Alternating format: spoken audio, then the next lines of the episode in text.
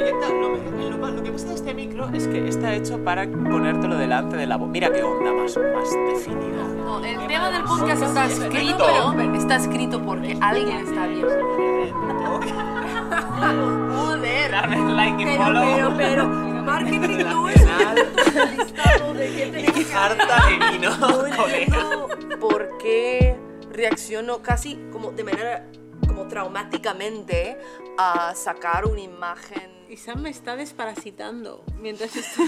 ¿Qué estás haciendo? Acicalamiento social. Tienes un problema con la limpieza. No, mira, mira. Vale. Primero Podemos de leerlo. todo, ¿quién somos? Ah, Yo soy Isam, ah, estudiante de doctorado y futuro TikTok star. Yo soy Marta, diseñadora por dinero. También hago patrones. ¿Tú? Yo soy Janelle, gran aficionada de galletas, especialmente cuando están congeladas y puedes cocinar uno a la vez. Y me han invitado aquí para hablar de género, imagen y TikTok. Bueno, en realidad Yanel es como el nuevo miembro. Todos, después de todos los podcasts que hemos subido, nos habéis dicho, hey, qué guay, a ver si traéis a alguien más. Y Yanel va a estar en todos los capítulos. Evidentemente. Pero me van a pagar, y mucho. Ya sabes que con las galletas no se gana la vida. Vale, ¿puedo decir un breve comentario antes de empezar con el tema? No. O- Sí, Esto en sí, realidad outvoted. es gracioso, es gracioso porque Marta muchas veces dice, ¿puedo decir una cosa? Y es como, con esa información que me... ¿Cuál es el objetivo de esta pregunta? Porque no tengo información para tomar una decisión de si lo puedes decir o no. Hay dos opciones. O digo, os calláis porque voy a decir una cosa, o puedo ser cordial y decir, ¿puedo decir una cosa? Me parece menos agresiva la segunda. Pero es una cordialidad vacía. Podrías decir, me gustaría decir una cosa. U, Oye, quiero decir una cosa un poco complicadita, ¿os importa? ¿Sabes? Como, dame. O me gustaría decir una cosa sobre no sé qué, sobre un tema delicado como la maternidad. Y entonces tenemos el trigger warning para decidir si sí. Pero, ¿puedo decir una cosa? Ah, Creo que es una manera o sea, cortés ¿me- de decir, voy a decir una cosa. O, me- o- o a decir sí o a cortar tu libertad de expresión sin fundamento. Me me gustaría, me, gustaría saber qué es la cosa. A mí también. Eh, pero- Como mujer eh, de un mundo heteropatriarcal, siento que tengo que pedir permiso para tomar espacio dentro de la conversación. Me siento culpable y por Mic eso drop. utilizo esta expresión. Bam. Muy rápido respecto a lo de la anarquía relacional. El otro día escuché en la cadena Ser, porque estoy muy aficionada a la cadena Ser últimamente, eh, los mono... Ay, ¿cómo era? Perdón. eh, matrimonios contigo mismo, que tienen una palabra. Ah. Y hablaba gente que decía, no, no, si yo tengo pareja, pero para mí la prioridad soy yo y después está la otra persona. Y no sé por qué, como escuché dos testimonios y me recordó mucho a una anarquía relacional en cuanto a yo me pongo primero y puedo tener conexiones con otras personas, pero yo soy como mi prioridad. No sé, puede que sean primos hermanos. Puede, puede. Vale. Ah, me gustaría saber un poco más de cómo Ya. son esta gente quien se casa con sí misma, Ya. ¿sabes? Pero, pero puede. No, o sea, me, me suena igual, o sea, o parecido en espíritu. Sí. ¿A los primos hermanos? No, primo hermano era como expresión. Ah, que la anarquía relacional es prima hermana del... Los es que no sé cómo era, de automatrimonio. los au- autógamos. No, pero suena bien. Bueno, perdona. Bueno, sí, género, imagen y TikTok que tenemos escrito aquí en este papel que alguien ha preparado. Am, pues mira, el otro día... Papel- que si vierais el papel está como arrancado muy mal, como con una línea muy poco... re- ¡Qué mirada asesina! Duermo en el Me has sofá esta invitado noche. aquí. Duermo en el sofá Me esta has noche. Invitado aquí a tu programa. Mira, el otro día, mira, entre paréntesis, contexto. ¿Qué pasó el otro día? ¿Qué estamos haciendo? Eh, ¿Por qué tuve, tuve la idea de hacer TikTok? Fue Creo que era nosotros, porque tú estabas un poco bajo de ánimo y... ¿Yo? No, tú. Am, eh, no, que, y, y creo que se me ocurrió a mí, creo, am, de como hacer una cosa muy petarda. Venga, vamos a probar TikTok, vamos a hacer una cosa muy, muy tonter. ¿No ocurrió que preguntaste qué es TikTok? Y te dije, es lo que están haciendo todos los adolescentes. Es verdad, no, que algo como... por, Tú dijiste, Eh, vamos a hacer- bailar. Y te dije, un sí. TikTok. ¿Y tú qué? Y te dije, Y hacer el vídeo como dos veces más lento. Me da igual. sé, sí. surgió. Sí. em, acabamos mm, bajando la aplicación de TikTok. Que siendo buenos casi treintañeros o treintañeros todos, am, no Casi. tenemos. Sí, casi. Bueno, em, no tenemos porque no somos la demográfica indicada. Am, pues lo bajamos y lo probamos y tras muchos fallos de UX que no podíamos resolver porque ya somos viejos. te puso muy nerviosa, ¿eh? Es verdad, porque seguía haciendo las cosas mal y, y yo trabajo en un UX, am, aparte de las galletas. Y mm, no sé, que no podía encontrar la manera de hacer- sacar un vídeo. Ya, es que Pero es bueno. muy exigente con, con el funcionamiento óptimo de una app. Te veo como que si no va a... Literalmente me pagan para esto. Ya. Yo, yo como mis galletas porque hago esto. Pero bueno, eh, lo bajamos. Y al final sí, sacamos varios vídeos. Y era una risa, básicamente. Guay. Um, el próximo día, eh, yo y tú y Zam seguimos jugando con el TikTok. Y saqué varios vídeos de ti y salieron todos súper graciosos porque haces muchas caras y... Bueno, y el día eres- anterior ya se había elegido Sí. Sam como el rey Sí, sí, el rey, sí, total. Um, y luego yo intenté hacer alguna y me salió como el culo. O por lo menos como... eh, A ver, que- un momento, un momento. No te salió como el culo porque yo ahora mismo en mi TikTok tengo cuatro vídeos subidos, tres soy yo y uno es Janelle. Ah, el, el que tiene más visualizaciones tiene 537 y el segundo que más tiene es el de Janelle con 510. Ya, es que es Bonnie Tyler, a todo el mundo le gusta Bonnie Tyler. Pero, pero quiero decir que mal no salieron, estaban bien, estaban graciosos, eran TikToks. Eh, Bueno. Podéis buscarme Isam Alegre en TikTok ¡Joder! darme like y Pero, follow. pero, pero, marketing no es un punto en el listado de qué tenemos que hablar. Joder, autopromoción de mierda. Pero si el podcast no nos va a dar ningún rédito económico, por lo menos Visibilidad. visibilidad tiktokiense. Unos likes. ¿Y qué te Pues pasó? eso.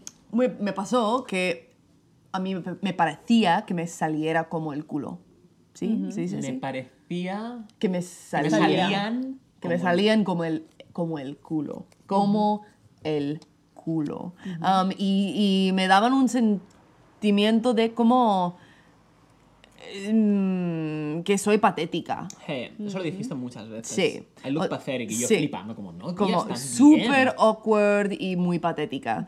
Um, y yo intentando darlo todo, honestamente. Al, al principio especialmente estaba como intentando dar mucha cara y, y- y, eh, hacer la payasa y realmente, no sé, como cuando me veía me, me ponía muy incómoda. ¿A dónde, ¿A dónde quieres ir a partir de aquí? ¿Quieres hablar Ah, de performatividad? No, hablamos con Marta del asunto, porque le, Ah, le sí. pregunté a ti, te pregunté a ti que si creías que era cosa de género, como, vale, pues los hombres son graciosos y las mujeres no. Y cuando las mujeres intentan ser graciosas, no funciona. Y eso socialmente es algo que nos enseña el patriarcado y por eso y no, no puedo. Y tú me dijiste que no lo veías tan sencillo. Vale, el patriarcado es algo estructural, creo que afecta a cada cosa que hacemos, pero en este caso creo que era algo más personal que de género, porque tampoco soy experta, en- no tengo ni idea de TikTok, pero me da la sensación que el público objetivo son chicas, jóvenes, y lo usan mucho. Pero según estabas diciendo esto, me da el pensamiento de no, eh, o sea, el sentirse patético no es algo que le ocurre a cualquier persona que está haciendo algo propio de una generación más joven. Quiero decir, si pones tú ahora Puede. a tus padres, no sé qué, lo que se hacía, yo qué sé. Como a Snapchat, mis Ah, padres. sí, o ir en monopatín, o yo qué sé, o de repente el baile este del Minecraft, ¿sabes? Que, se, que están haciendo Ah, todos. flossing. Sí, yo no lo sé hacer y me sentiría bastante patética haciéndolo. Entonces, ¿no será algo generacional? Puede. Tú, tú decías algo anoche de como, pero Janelle también te da angustia hacerte selfies. Sí, el hecho de cómo te presentas eh, Ya, de algo con mi imagen. Sí, es como que es- estás muy consciente. Mm. Y parece como que en los últimos. ¿Cuándo salió Instagram? Creo que fue en el 2000, sí, 2011, puede, Puede. ser. Perdón. Me da la sensación que se ha eh, normalizado, normalizado tanto la, esta sobreexposición digital que si ahora no, no es algo que disfrutemos, no es algo que hagamos bien de manera natural, nos sentimos bichos raros, como te pasó. Yo también te decía ayer como que mm, sí que estoy sintiendo, quizás hace 10 años me hacía más selfies, me estaba como... como Sí, cuando te conocía hacías más. Sí, muchas fotos, incluso mi generación ha tenido el 20 con álbumes en, en, en, en- bueno, 20 no sé si lo conoces, era como un No, previo a pero, Facebook. pero nosotros teníamos MySpace. Bueno, no sí, en España también, pero no era tan común. O sea, era bastante común en mi generación tener dentro de los álbumes de fotos uno que ponía yo, y eran solo fotos de uno mismo, yo lo tenía. Y ahora mismo el hecho de subir una foto mía ya me, también me siento como muy autoconsciente, pero creo que es algo más relacionado con la edad. Mm. O quizás sea una reacción a esa excesivo esta excesiva representación. Yo creo que eso tiene que ver. Eso dicho, yo nunca he sentido cómoda en subir fotos de mí misma, incluso cuando era más joven. Ya. Am, así que, bueno, que sigue rascando, básicamente. Ah, y hoy hemos vuelto a hablarlo. Antes de nada, unos, unos datos. El 60% de las usuarias de TikTok son jóvenes de 16 a 24. Ah, y eh, los hombres son un poco. tienen unas posibilidades un poco más altas de usar TikTok que las mujeres. Anda, interesante. Ah, curioso. ¿Y están por todo el mundo o se concentran en los Estados Unidos? O... Ah, la- ahora mismo India es donde lo está petando más. Wow, no sabía. Fíjate, the more you know. Pues eso, que seguimos rascando en el tema hoy um, y estamos fuera comiendo un pan mí como buenos hipsters um, y, y yo saqué el tema de nuevo. Um, y tú tenías un pensamiento muy elegante sobre la cosa. Porque te pregunté, pero, pero ¿qué- ¿qué, ¿qué me pasa? O sea, no entiendo por qué reacciono casi como de manera como traumáticamente a sacar una imagen mío. Porque a mí me gusta ver mi imagen, o sea, me, me gusta presentarme en público, que por ejemplo cuando he sido anfitriona, ¿se dice? Um, eh, en una conferencia de, con, con 500 personas, no me ha dado ningún problema, o sea, me ha dado mariposas en el estómago, pero nada muy fuerte. Y me ha, me ha encantado ver los, las fotos después. Me gusta con um, un amante sacarme fotos, o sea, estoy muy ah, cómoda con mi sexualidad, no hay ningún problema. Me gusta incluso sacar selfie- selfies para enviarte a ti, Marta, um, porque es un, es un público dirigido, o sea, sé exactamente a quién va y no hay problema, pero ponerme un selfie en otro lugar o... me, da mucha, mucha cosa em, construir una imagen digital para un público más amplio. Y hemos estado explorando esto y tú dijiste alguna cosa muy elegante. Bueno, mi, mi teoría de por qué te da tanta, tanta cosa TikTok ah, va ligada con, con el mismo motivo por el cual te da cosa que te saquen fotos en general, que te molesta mucho. Ah, y te da cosa hacer ciertas cosas estereotípicamente femeninas, como ponerte maquillaje o ponerte según qué ropa en según qué, qué contextos. Me ha costado Ah, mucho ponerme en pintalabios. Es este año que me he puesto a como superar este terror que tenía. ¿Recuerdas, Marta, la vez que me pusiste, ya, me pusiste ah, pintalabios? Y yo empecé a como llorar porque no quería salir a que me mm, vieran todos mis amigos. Como Pero por, ¿qué- ¿cuál era el problema? ¿Qué pensabas que iba a pasar cuando te verían tus amigos y amigas? un sentimiento de como parodia, como, como yo soy una parodia de una mujer y no soy suficiente, o sea, estoy usando una herramienta muy estereotípicamente femenina, pero no, no soy Estás legítima. performándolo, Ya. no lo estás haciendo porque te sientas identificado con... Ya, ya. Eh, y como, ya, no, una falta de legitimidad, ¿puede ser? Eh, sí, no se puede. Al final, cuando es- paso tiempo en Instagram, paso Instagram, en Instagram. En Instagram. Es que da mucha rabia cuando dicen Instagram.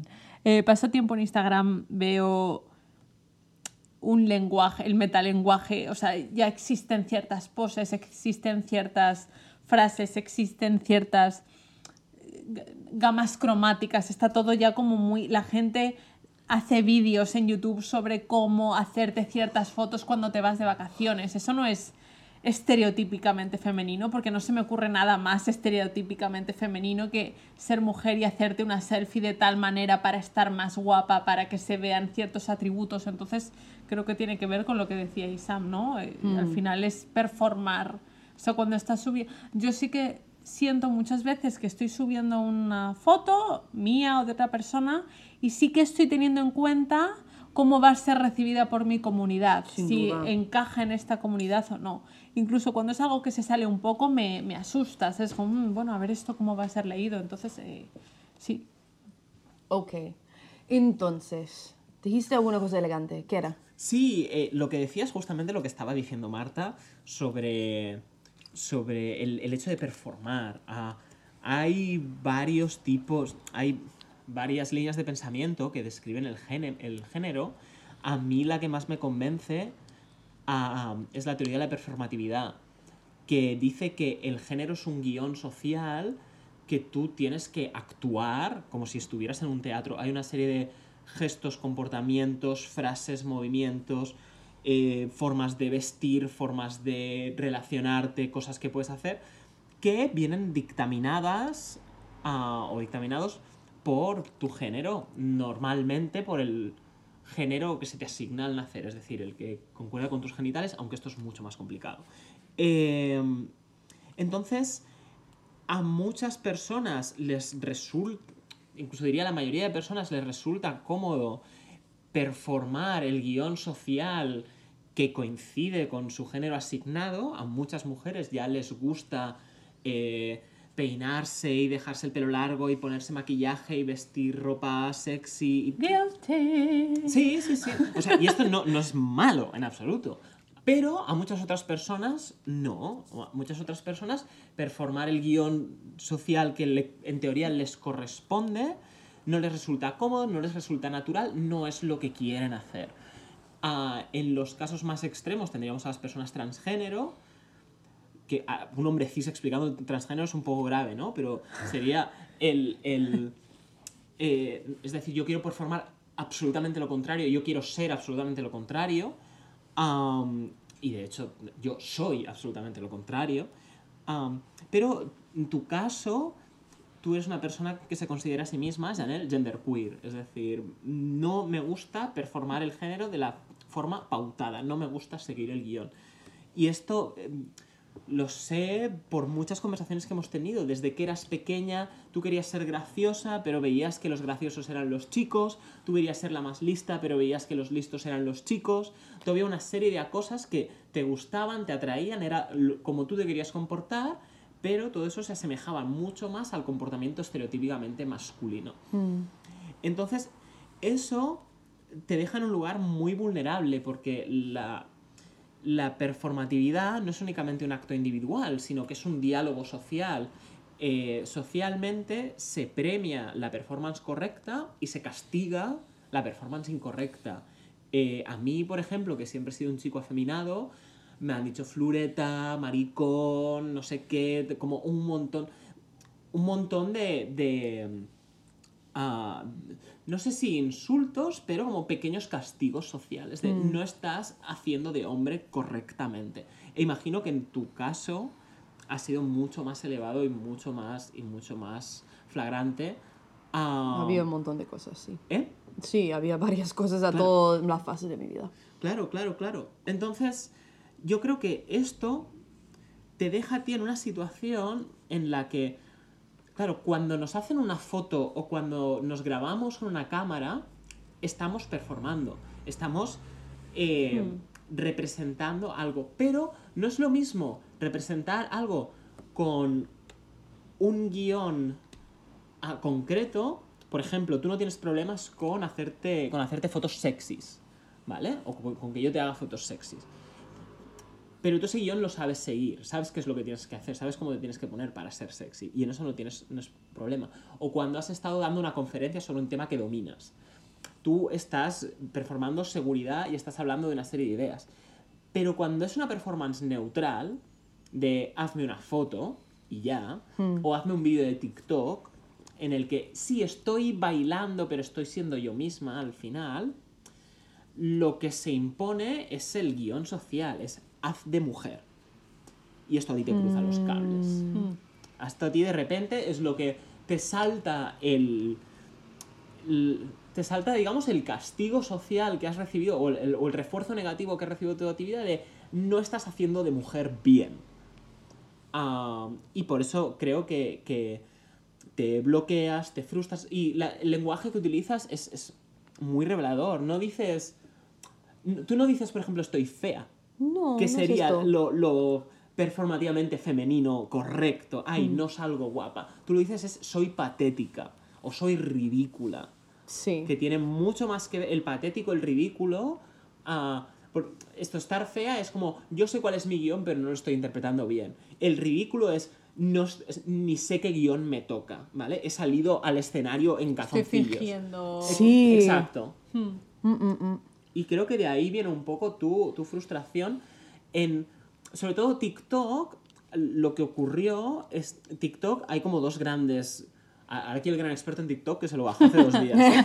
Pero hay como dos grandes pilares de contenido, los vídeos graciosos y los vídeos ah, graciosos creativos y los de baile sexy. Ah, Mm, No tiene por qué ser sexy. tienes razón, no tiene por qué ser sexy. Coreografía. Es que claro, inciso, el truquillo este que es la primera vez que lo viera como, ¿por qué todos bailan igual? Vale, están como, está acelerado, pero la música está igual. Y luego vi a mi prima grabando uno y digo, ah, vale, funciona así. Es como, joder, no sé, antes quedabas en la plaza y bailabas con tu grupo de amigas o de amigos y había gente que lo hacía mejor, había gente que lo hacía peor. peor. Ahora te bajas una app que si te mueves rollo normal, te lo acelera, te acelera la velocidad para que parece que, que parece que tengas un poquito de ritmo, ya me parece como el mínimo esfuerzo. Es como, ¿no? Bueno, pero esto entra mucho en la idea de la hiperrealidad. o- no, en la hiperrealidad. Ah, no sé si es la hi- hiperrealidad o la hipernormalidad. Esto hay un vídeo muy gracioso de Jaime Altozano que explica que hay unas mariposas que se extinguieron porque había no sé qué... Las mariposas estas se veían atraídas a, a las otras mariposas por el, el- dibujo de sus alas. Y entonces, en no sé qué sitio, eh, instalaron unas máquinas que estaban en movimiento y las mariposas confundían a esas máquinas en movimiento con el revoloteo de otras mariposas, pero la máquina era como una versión exagerada de esto, como una versión más guay y más potente y más grande. Y las mariposas se empezaron a ignorar entre ellas Joder. para ir a estas máquinas, para aparearse con esto, porque era como la experiencia visual, pero más exagerada. Entonces, lo de. Esto un poco explica por qué la música pop está ultra producida, todo muy comprimido, con todo con autotune, para que todo se escuche súper perfecto. Porque aun- lo que escuchamos en un disco es imposible que alguien cante así y que la instrumentación que escuchemos. Uy, perdón. La ins- instrumentación que escuchamos se dé en- en un concierto nos gusta, ¿no? Por esta atracción que tenemos a, a- a la hiper... Ah, no sé es hiperrealidad o hipernormalidad. Es como lo normal, pero más.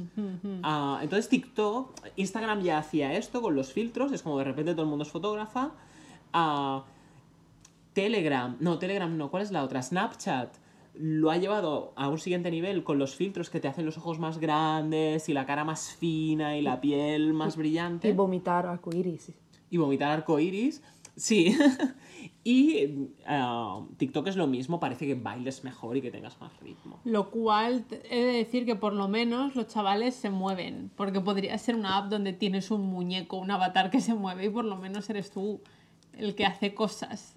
Sí. Tengo que romper una lanza en favor de... No digo que esto sea malo, eh, esto es, es como un mecanismo de selección natural, de Sí. vamos a buscar una cosa y si me presentas eso, pero en mejor, voy a querer eso, obviamente, no tiene...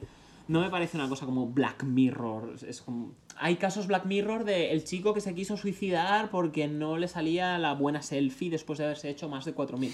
Pero Joder. no me... Pero es como la anécdota, es un poco el outlayer esto. Experto en TikTok. experto en TikTok. Entonces, eh, TikTok decía hay dos grandes pilares, eh, los vídeos divertidos y los vídeos de bailar. Ser divertido es una cosa estereotípicamente masculina, bailar es una cosa estereotípicamente femenina. De repente te enfoco con una cámara y es como, no sé performar ninguna de las dos cosas, no sé ser femenina, tampoco soy un hombre, quítame esto. Y yo creo que tu, tu sensación de parálisis venía un poco de ahí. Yo creo que hay, hay mucha chicha ahí. No estoy segura si esto es 100% la explicación, porque creo que lo que dices, Marta, de la edad y también tiene que ver, pero creo que ahí hay algo interesante so- sobre la performatividad y qué es ser mujer en una red. Y no sé, que... No, no sé. ¿Qué, qué piensas tú de, de todo este pensamiento elegante? Estoy de acuerdo. Es que se juntan, hay muchas capas. Yo no sé, me estoy distrayendo mucho con el tema del TikTok. Estoy pensando en cómo elige un centennial presentarse, ¿sabes? Cómo coge unos códigos y los reproduce entre todo, y los reproducen entre sus amigos y en general veo poca gente que se, no sé, se le ocurre, digo, pues, no sé, me imagino tengo 12 años y estoy viendo que se está haciendo esto, voy a hacer algo un poco distinto, me pico y voy a hacer algo más original, pero no veo eso, sino que es todo lo contrario, supongo que es la adolescencia. Ya, tienes razón, porque yo pensé que- ayer estaba como deses- no, no desesperada, nada, pero un poco angustiada. Y porque veía los vídeos de Exam como, joder, mm, te sale súper bien.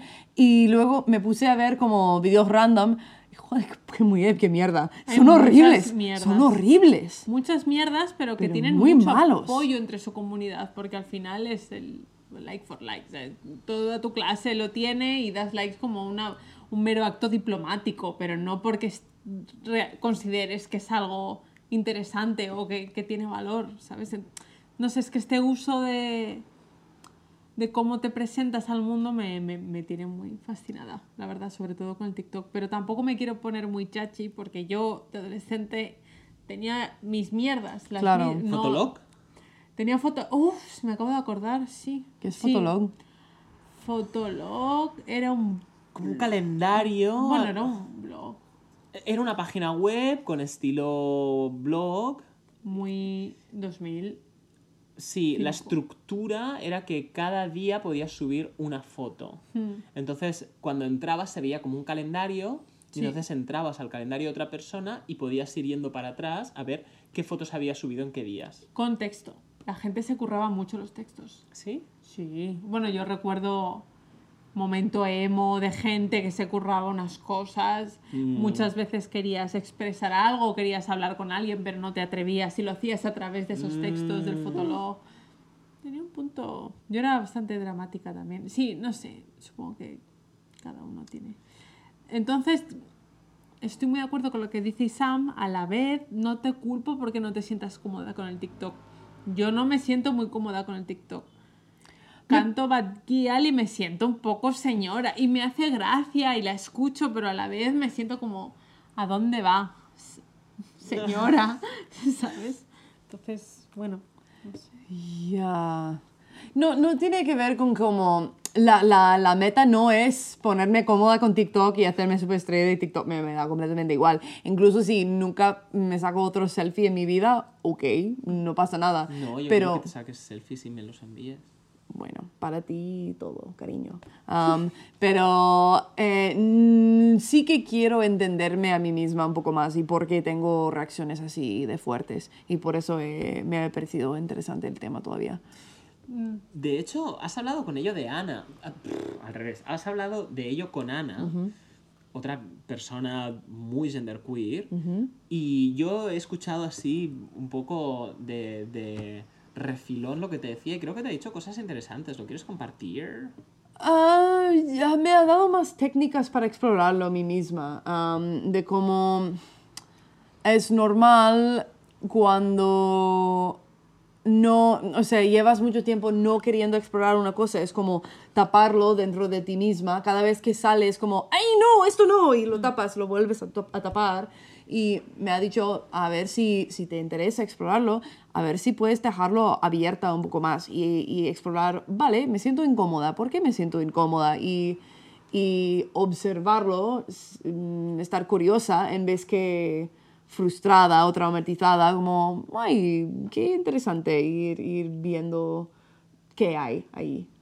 También rescatando un poco, perdón por irme a la parte más social y no tan personal. No, Porque me parece también interesante. estoy como no me siento tampoco capacitada o puede que esté cansada pero rescatando un comentario que te hice a ti anoche respecto a este tema que le dijiste algo tipo bueno tienes que encontrar como tu tu personalidad dentro de esto tu estilo y era y me irrita un poco el, el- el forzar la búsqueda de tu marca personal digital cuando creo que no hace falta quiero decir Igual no te, hace- no te gusta hacer TikTok, igual no te gusta hacerte selfies. Rouget, mi pareja, nunca se hace una selfie. Nunca. Creo que si se lo pido yo o en un momento como extremo, no lo sé. O sea, no se mira al espejo tampoco.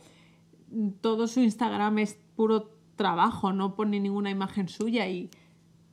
¿Sabes? Es que no sé, siento como que se está forzando el que tengas que tener una imagen, un estilo, un discurso, una huella digital, me parece un poco artificial. Ya. Y a veces me da la sensación, sé que no es siempre así, esto es un poco superficial, pero cuanto más te curras esa huella digital, parece como que pierdes menos skills comunicativos en persona. Sé que no es siempre así, pero... Cuanto más te curras tu identidad digital, pierdes menos skills en persona. Me pasa No, no, sobre no todo, lo entiendo. Sobre todo por mi eh, mundillo, mi gremio, el mundo de la moda.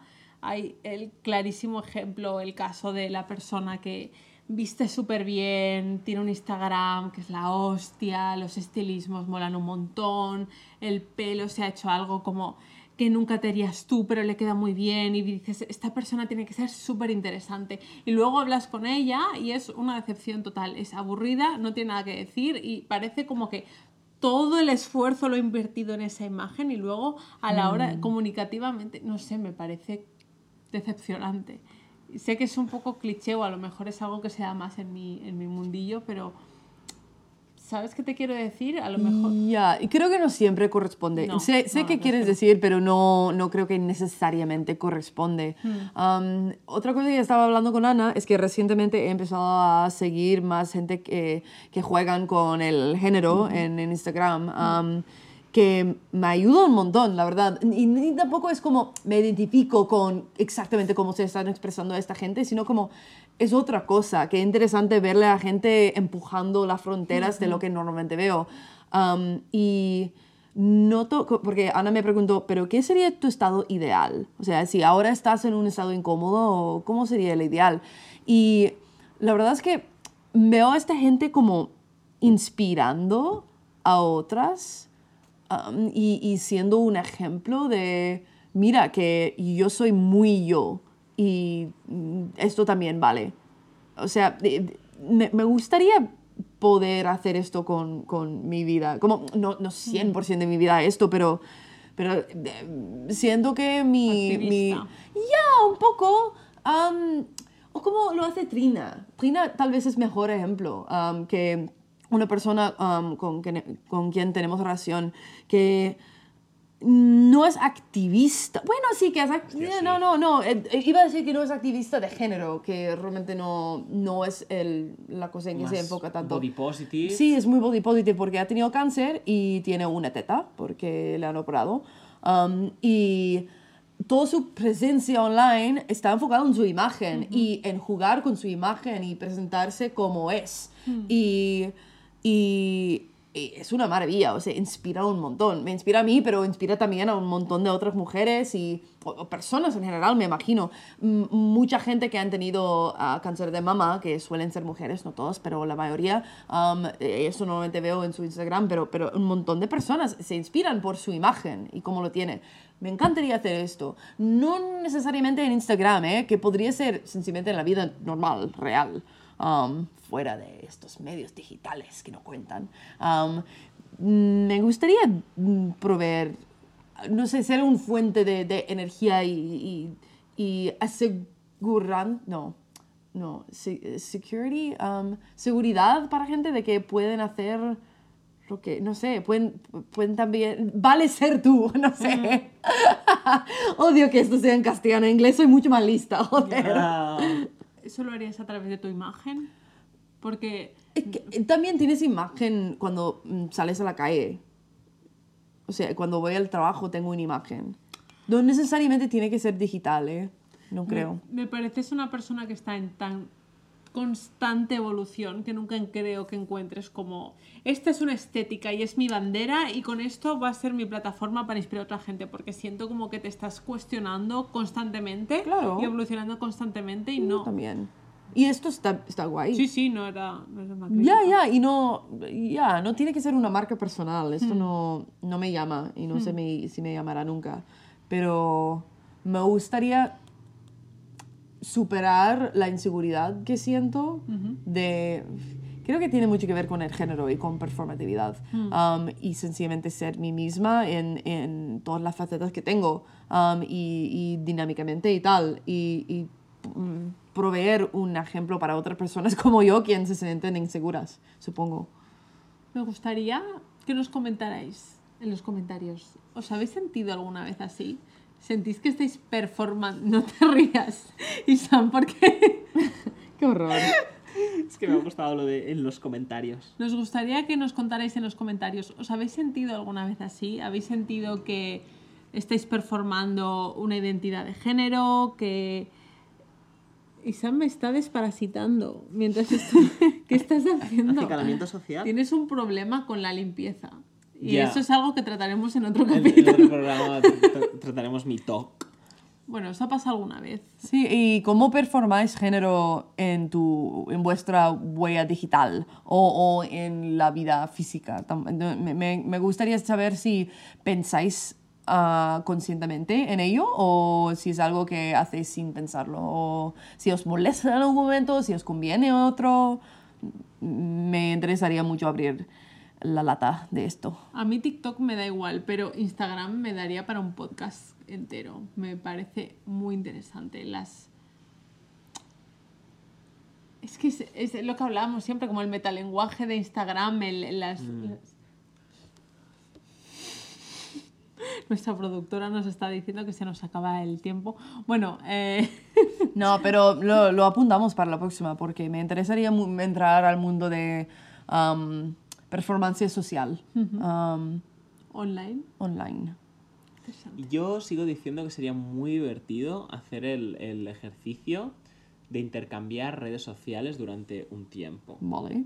En el sentido, no, no publicar cosas en las redes, sino durante un tiempo mis feeds, mi feed de Facebook, de Twitter, de Instagram, va a ser el de Marta. Y yo voy a estar consumiendo su contenido, el consumido, el con- yo voy a estar consumiendo, coño, yo voy a estar consumiendo el contenido que ella ha preparado y que ella ha estado haciendo cu- curating durante mucho tiempo para ver cuál es la experiencia redes sociales. Insisto, este curating que estás hablando no es tal en mi caso porque mi Instagram es de trabajo.